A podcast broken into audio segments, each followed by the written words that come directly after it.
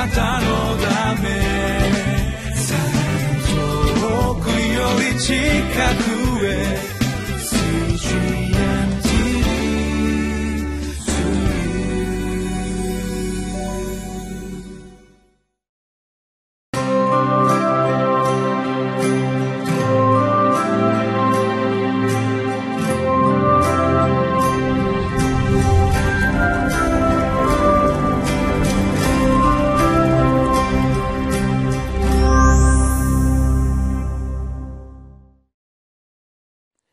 皆さんいかがお過ごしでしょうか？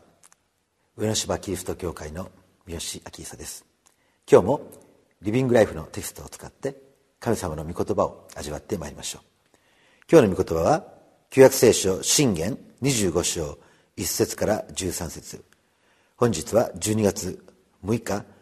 タイトルは被造物の立場を守るとき尊厳と名声を得ますです。イエス・キリストを信じる者とされたときに私たちは神様が特別な計画を持っておられるということを知るようになります。その時に私たちは神様の御心を行っていく。リーダーとしてこの世界にもう一度使わされていきます。今日の信玄は私たちがリーダーとしてどのように生きるべきかそのことを的確に私たちに教えてくれるものです。ソロモンの信玄ユダの王ヘゼキヤの人々が書き写したというこの神様の言葉。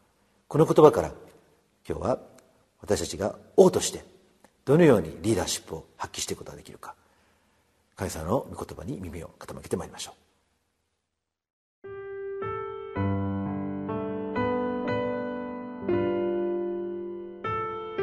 信玄25章1節から13節。次もまたソロモンの信玄でありユダの王ヒゼキヤの人々が書き写したものである。ことを隠すのは神の誉れ。ことを探るのは王の誉れ。天が高く地が深いように、王の心は計り知れない。銀から金かすを除け。そうすれば練られて良い器ができる。王の前から悪者を除け。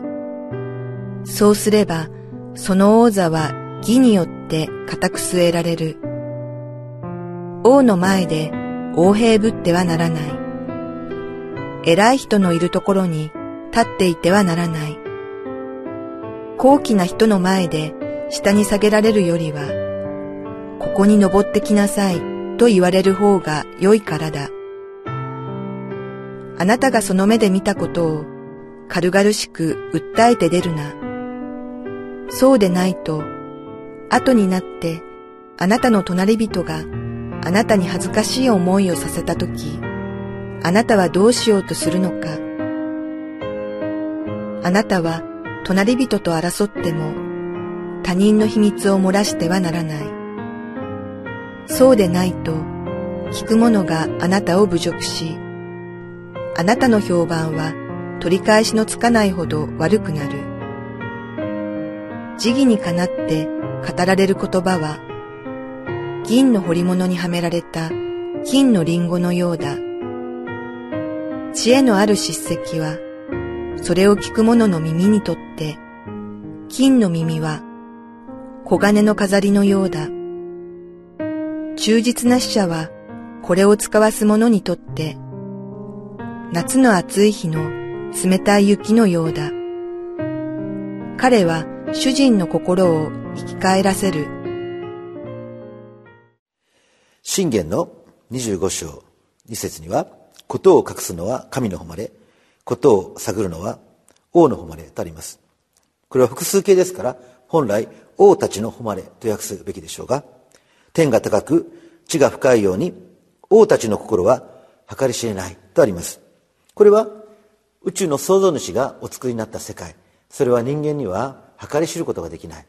しかしその世界を治めるように私たちが委ねられていくときに私たちもまた主の知恵を求めそして神様ご自身の御言葉によって導かれなければその世界を正しく治めることができない。そのことを表しているんではないでしょうか。イエス・キリストを信じるとき、私たちは神様のご計画を知るものとなります。まだイエス・キリストを知らない多くの人たちは、私たちがどのように考え、どのように理解しているのかということを知ることができません。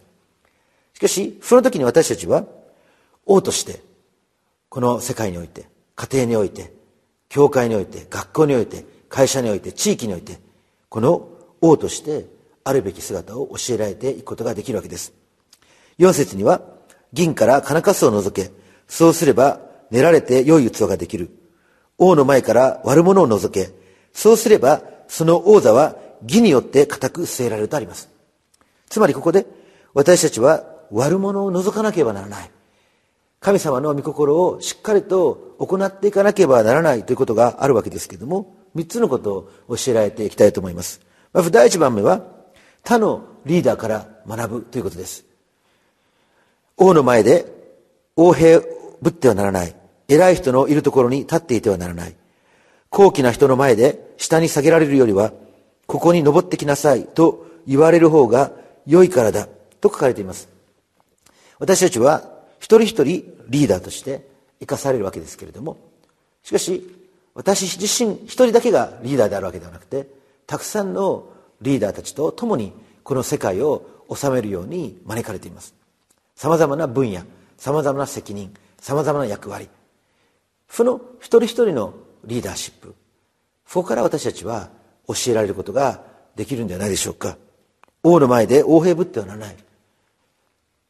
家庭の主婦だったとしても、子供たちにとってはお母さんはリーダーですから、そのお母さんの話すこと、それにも耳を傾けることができるでしょう。小学生の仲間では、小学生の中にリーダーがいます。教会学校に来ているお友達は、その学校においてリーダーシップを発揮しているかもしれない。その王の前に横兵ぶってはならない。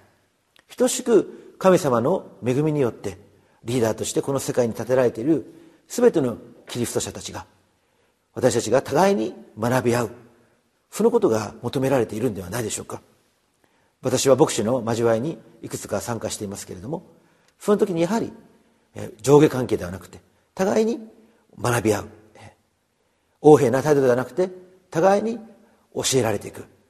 それによって私たちは独善を避け神の知恵に満ち溢れることができるんではないでしょうか。2番目は何でしょうか。2番目は人々の尊厳を大切にするということです。ここにはあなたがその上で見たことを軽々しく訴え出るな。そうでないと後になってあなたの隣人があなたに恥ずかしい思いをさせた時あなたはどうしようとするのか。あなたは隣人と争っても他人の秘密を漏らしてはならない。そうでないと聞く者があなたを侮辱し、あなたの評判は取り返しのつかないほど悪くなるとあります。リーダーは人々の尊厳を大切にしなければなりません。たとえその人たちがどんなに罪人でも、どんなに極悪人でも、一人の人間として神の形によって創造されたので、必要以上にその人たちを貶めるというようなこと、そのことをしてはならないわけです。もし私たちがそのようなことをしてしまいますと、私たちはそのようにするものだという目で見られてしまいますし、あるいは復讐されてしまうかもしれません。そうなると、神の国はそこに明かしされていかなくなってしまうわけです。ですから確かに罪は罪として悔い改めというものは必要ですけれども、しかしイエス様が教えた通り、兄弟が罪を犯していたならば、二人だけのところで責めなさい。まずそこから始めるべきですし、その目的とするところは、人を陥れることや、ライバルを陥れることではありません。そうではなくて、どんな人にも言い分があり、どんな人にもそれぞれの立場がある。そのことをリーダーシップは覚えるべきではないでしょうか。ストーカーという犯罪がありますけれども、ストーカーをしている人を辞めさせることは非常に難しいそうですけれども、その辞めさせる働きをしている人がテレビで言っていましたが、ストーカーにストーカーを辞めさせるには、ストーカーの言い分を十分聞いてやることだと言っていました。いや、そんなストーカーにも言い分があるのか。そういうふうに思うかもしれませんけれども、しかし、多くの場合、自分の言い分を聞いてくれた。まあ、それが身勝手で、全く見当外れな言い分だったとしても、言い分を聞いてもらった人は、それでかなり満足して、そしてストーカーというまあ、決定的な犯罪を犯すことから免れそうです。テロを行う人たちもテロを行う人たちの理由があるようです。テロを行ってはいけませんけれどもしかしこの世界は平等でもなくさまざまな問題を抱えている。そのことを私たちが覚えるときにイエス様がその人たちの怒りや苦しみを背負って十字架で死んでくださった。そのことを私たちは覚えるべきではないでしょうか。イエス様は私たちの怒りや苦難を私たちが誰かにぶつけようとするときに罪を犯そうとするときに私にそれを持ってきなさい。私を殴りなさい。そう言って十字架にかかってくださったのです。ですからイエス様を知っている私たちはさまざまな問題の中にあって人を陥れるのではなく許しや和解や解決があることを証ししていくことができる。これこそがリーダーシップの第2番目の特徴であり人々の尊厳を大切にすることではないでしょうか。そして3番目は言葉を効果的に用いるということです。11節には時期にかなって語られる言葉は銀の彫り物にはめられた金のリンゴのようだ。これが美しいかどうかちょっと分かりませんけれどもきっと美しいものなのでしょう。知恵のある親戚はそれを聞く者の耳にとって金の耳は黄金の飾りのようだとあります。まさにここではよく祈りこなれている言葉なるほどとも思わせる知恵。そういったものが必要になってくるんではないでしょうか。肯定的な提案を私たちがするときにその言葉は相手に届いていく。私は小学校の補習をやっているんですけれども放課後に小学校ある時3年生の補習を見ていました。彼は全然勉強しませんでした。九九を覚えられなかった。そして前の友達が悪いとかいろいろとですね言い訳をして、えー、騒いでいたわけです。その時に私は彼に言いました。君が自分が勉強しないの言い訳を他の人に責任にしていたら一生誰かの責任によって生きることになるよ。そしたらいつもあの人が悪い社会が悪い何とかが悪いと言って自分の人生を生きることができなくなるよ。君は自分の人生を生きたくないのかい？と言いますと彼はちょっと考えましてそして九九を覚えるようになってきました。私たちは言葉を大切に使うインパクトがあるように大切に使う。そしてそれを主から与えられる。主の知恵を求めて生きる。これこそリーダーシップに欠かせない要素ではないでしょうか。まさに私たちはこのリーダーとしてこの世界に使わされているわけです。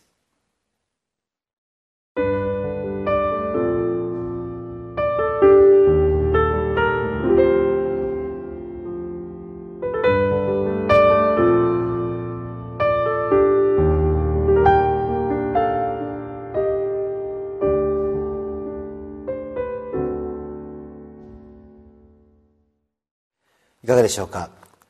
皆さんはリーダーとして生きる用意があるでしょうか？神様は私たち全てのキリスト者をリーダーとしてこの世界に派遣しています。忠実な死者はこれを使わす者にとって夏の暑い日の冷たい雪のようだ。彼は主人の心を生き返らせる。私たちは忠実な死者としてこの世界に使わされていく。そして主の素晴らしい宮沢を明かしする者としてそれぞれの場所に生かされています。神様のご計画を知っている者は誰でしょうか？それは私たちイエス・キリストと出会ったものです。リーダーシップを神様を与えてくださる。ぜひ主の素晴らしいご計画に生かされてまいりましょう。お祈りします。恵み深い天の父なる神様あなたが私たちにあなたのご計画を明らかにしようとして御言葉を用意してくださって心から感謝いたします。主よこの世界でそれぞれ与えられた場所でおいて神の国のリーダーとしてこの世界にあなたの素晴らしい恵みを分かち合うことができるように主を用いてください。主イエス・キリストの名前によってお祈りします。アーメン。